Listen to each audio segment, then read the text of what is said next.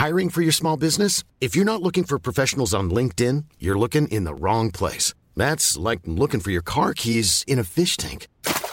LinkedIn helps you hire professionals you can't find anywhere else, even those who aren't actively searching for a new job but might be open to the perfect role. In a given month, over 70% of LinkedIn users don't even visit other leading job sites. So start looking in the right place. With LinkedIn, you can hire professionals like a professional. Post your free job on linkedin.com/people slash people today.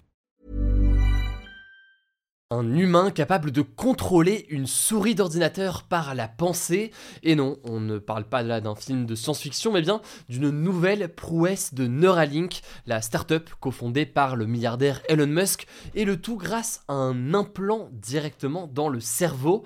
Alors forcément, tout ça pose énormément de questions. On va donc revenir sur les coulisses de telles expériences, de ce qui pourrait arriver ensuite et de toutes les questions euh, que ça pose. Salut, c'est Hugo, j'espère que vous allez bien. Ce sera donc le sujet aujourd'hui à la une des actualités du jour. Alors, on vous en parlait il y a quelques jours, fin janvier, Elon Musk, le propriétaire de Tesla, X ou encore SpaceX, avait annoncé que Neuralink, la startup qu'il a cofondée, avait posé son premier implant cérébral sur un patient humain dans le cadre donc de premiers essais euh, cliniques. Et donc ce lundi, Elon Musk a donné euh, des nouvelles de ce patient. Il l'a donné forcément du coup sur X, expliquant, je cite, que les progrès sont bons et que le patient semble s'être complètement rétabli.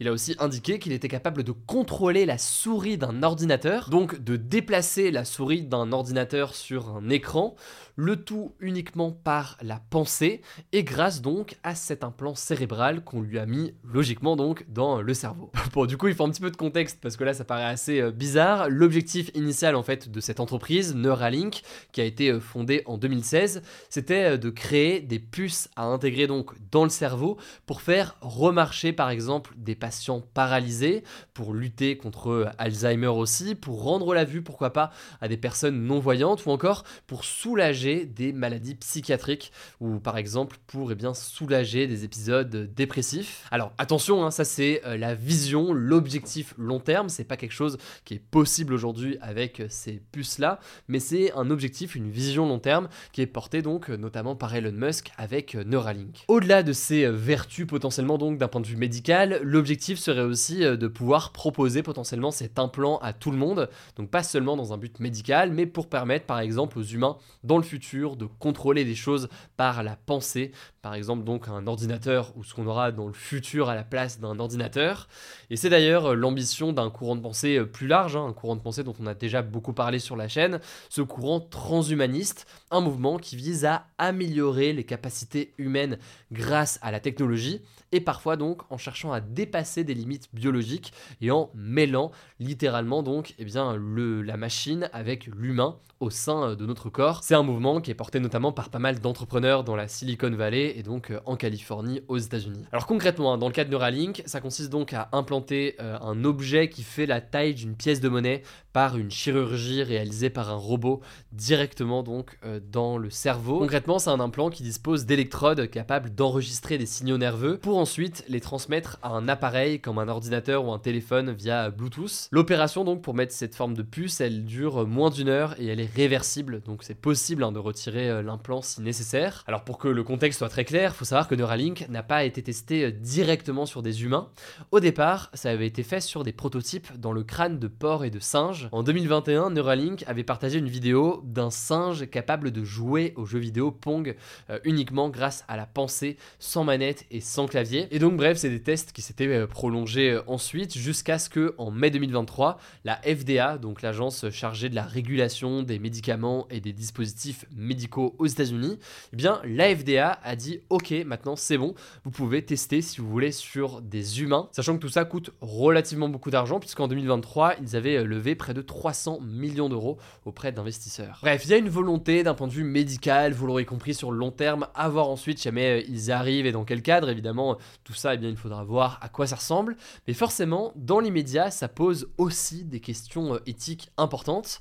En fait, depuis sa création, Neuralink a été euh, l'objet de plusieurs controverses. Déjà, l'entreprise est visée par une enquête du ministère de l'Agriculture américain pour d'éventuelles violations du bien-être animal. Là aussi, on en avait déjà parlé euh, sur la chaîne, mais Neuralink aurait tué environ 1500 animaux, dont plus de 280 moutons, cochons et singes, dans le cadre de ces expérimentations. Concernant d'ailleurs les tests sur les singes, le comité des praticiens pour une médecine responsable, qui milite donc pour des alternatives aux tests sur les animaux, avait expliqué que euh, bien il y avait eu pas mal de documents qui décrivaient des situations assez choquantes. On y apprenait notamment que des singes avaient leur crâne ouvert, souffraient euh, d'infections chroniques, de paralysie, de convulsions et que certains euh, en étaient morts. L'association affirmait aussi que sur les 23 singes utilisés euh, pour des expérimentations, seuls 7 avaient survécu. Ça c'est donc le premier point qui d'ailleurs n'est pas propre à Neuralink, hein, c'est un sujet qui revient souvent sur le fait de faire des tests sur les animaux. Il y a aussi une autre question que ça pose, la question du risque éventuel d'une telle opération chirurgicale, y compris pour des humains. Selon Natalia qui est une chercheuse spécialisée dans les interfaces cerveau-machine et qui est interrogée par Le Point dans un article que je vous mets directement en description pour le lire en détail. Selon elle, avec ce type d'opération, il y a des risques d'AVC et d'infections euh, qui peuvent être importants. Par ailleurs, elle estime aussi qu'il y a déjà des dispositifs comme ça, euh, machines humains, qui existent avec euh, des casques à poser sur la tête et qui peuvent permettre déjà de faire bouger des objets, entre guillemets, par la pensée. Bref, il y a donc la question du bénéfice, eh bien, de tester ça sur des implants et du risque éventuel de ce point de vue-là aussi. Enfin, troisième sujet de controverse, le fait que Neuralink soit une société lucrative, donc c'est une entreprise dont le but est de faire du profit, notamment pour les investisseurs qui parfois ont mis beaucoup d'argent. Le risque toujours dans ce genre de situation, c'est de vouloir aller toujours plus vite pour être le premier sur le marché ou faire du profit le plus rapidement possible. D'ailleurs, concernant les 1500 animaux tués, une vingtaine d'employés de Neuralink, interrogés par l'agence de presse Reuters à l'époque, avaient affirmé qu'une partie des décès aurait, selon eux, pu être réduit sans la pression mise pour accélérer justement euh, les recherches. C'est donc cet éternel débat sur euh, cette discussion hein, sur euh, l'innovation, sur la recherche, sur la place des chercheurs entre bosser eh bien, sans intérêt lucratif ou bosser avec un intérêt lucratif, le risque qu'il peut y avoir à tout point de vue. Bref, c'est un sujet qui revient souvent. Enfin, dernier sujet qu'on peut noter rapidement, la question de la protection des données.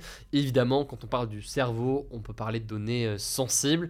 Est-ce qu'il y a des risques en termes de sécurité? Est-ce qu'il y a des risques en termes de revente des données euh, à terme. C'est un dernier élément qu'il faudra suivre évidemment. Surtout que les réglementations sur ce genre de sujet ont tendance à venir après l'innovation, c'est souvent euh, le cas euh, aujourd'hui. Il faudra donc voir quelle réglementation, quel cadre finalement pour tout ça, que ce soit aux États-Unis, mais aussi en Europe, avec parfois d'ailleurs des règles qui sont différentes selon les régions. Bon, en tout cas, faut savoir qu'il n'y a pas que Neuralink. Hein. Neuralink, évidemment, vu que c'est porté par Elon Musk et c'est énormément de moyens, et eh bien c'est un sujet qui est beaucoup couvert, mais il y a aussi des chercheurs de l'Institut grenoblois Clinatech qui ont euh, par exemple présenté en 2019 un implant qui permettait à une personne tétraplégique, donc euh, qui a les membres supérieurs et inférieurs paralysés, de remuer les bras ou de se déplacer. Donc il y a des premières expérimentations euh, de la sorte. Dans tous les cas, il faudra voir à quoi ça ressemblera sur le long terme.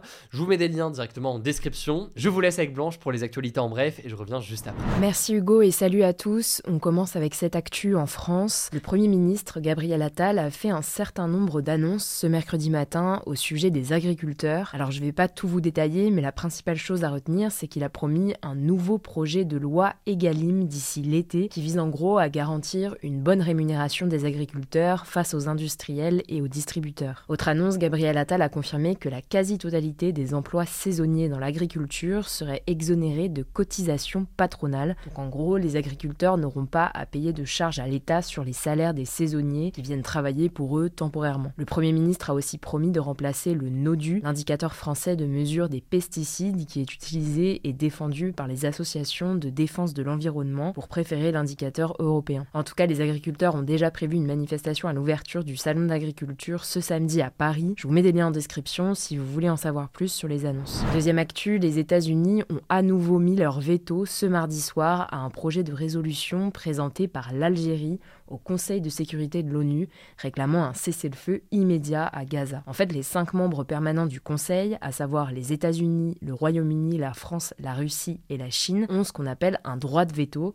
qui leur permet de bloquer l'adoption d'une résolution indépendamment du nombre de votes positifs. Et dans ce contexte du conflit au Proche-Orient, c'est la troisième fois que les États-Unis utilisent leur veto pour bloquer une résolution exigeant l'arrêt des combats à Gaza. Alors de leur côté, les États-Unis ont fait savoir qu'ils travaillaient à leur propre projet de résolution solution, à savoir un cessez-le-feu temporaire à condition que tous les 130 otages israéliens et étrangers soient libérés et que les obstacles empêchant l'aide humanitaire d'arriver à Gaza soient levés. Cependant, on ignore quand cette résolution sera votée et si elle le sera vraiment. À noter que le prince William a appelé dans un communiqué partagé sur ses réseaux sociaux à un cessez-le-feu, je cite, dès que possible à Gaza. Il faut savoir que ce type de prise de parole est très rare pour un membre de la famille royale britannique. Il s'est dit notamment très préoccupé par le terrible coût humain du conflit entre Israël et le Hamas. Troisième actu, Misak et Méliné Manouchian, deux figures de la résistance d'origine arménienne, sont entrés au Panthéon à Paris ce mercredi soir. Le Panthéon, on en parlait ce lundi, c'est un lieu où l'on dépose les restes de ceux qui ont illustré la patrie. On y trouve par exemple Émile Zola, Simone Veil ou encore Pierre et Marie Curie. Et cette panthéonisation de Misak Manouchian est assez majeure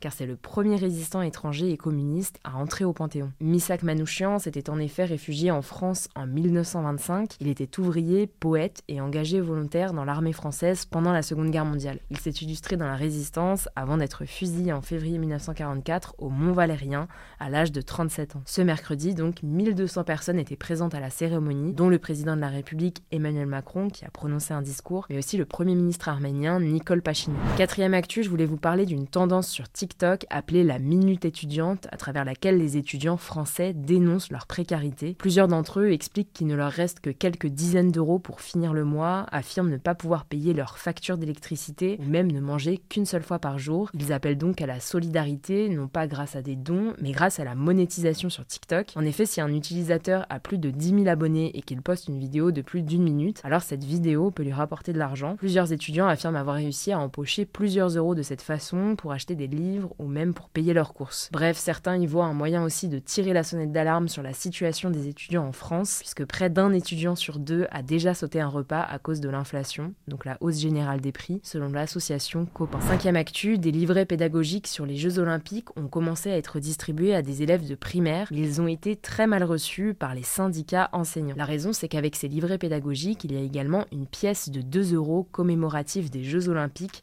frappée par la monnaie de Paris. Plusieurs enseignants dénoncent donc le fait que ces livrets ont été envoyés alors que le gouvernement souhaite, je cite, faire des économies drastiques, notamment dans l'éducation. Selon Estelle Guillon, professeure dans une école à Angers, interrogée par France Info, l'envoi de ces livrets a dû coûter extrêmement cher entre l'impression des livrets, la création de la pièce et la livraison. Bref, toutes les écoles seront livrées d'ici au mois de juin et ces livrets seront donnés à environ 4 millions d'élèves du CP au CM2. Sixième actu et ça concerne la mort d'Adama Traoré, un jeune homme de 24 ans décédé en juillet 2016 en région parisienne suite à un contrôle de gendarmes. Et eh bien pour la première fois, la justice a reconnu lors d'une audience ce lundi un lien de causalité entre son interpellation et son décès. A noter tout de même que les magistrats ont souligné que les conditions de santé d'Adama Traoré avant son interpellation et la chaleur qu'il faisait ce jour-là ont aussi conduit à sa mort. C'est une déclaration assez majeure car dans cette affaire, les trois gendarmes qui ont participé à l'interpellation n'ont jamais été mis en examen, qu'il n'y a jamais eu d'enquête qui aurait pu mener à un procès. La famille d'Adama Traoré accuse de son côté les gendarmes de l'avoir tué. Alors un non-lieu a été prononcé en septembre 2023, ce qui veut dire que l'affaire a été classée sans procès car il n'y avait pas suffisamment de preuves contre les accusés. Suite à cette décision, la famille d'Adama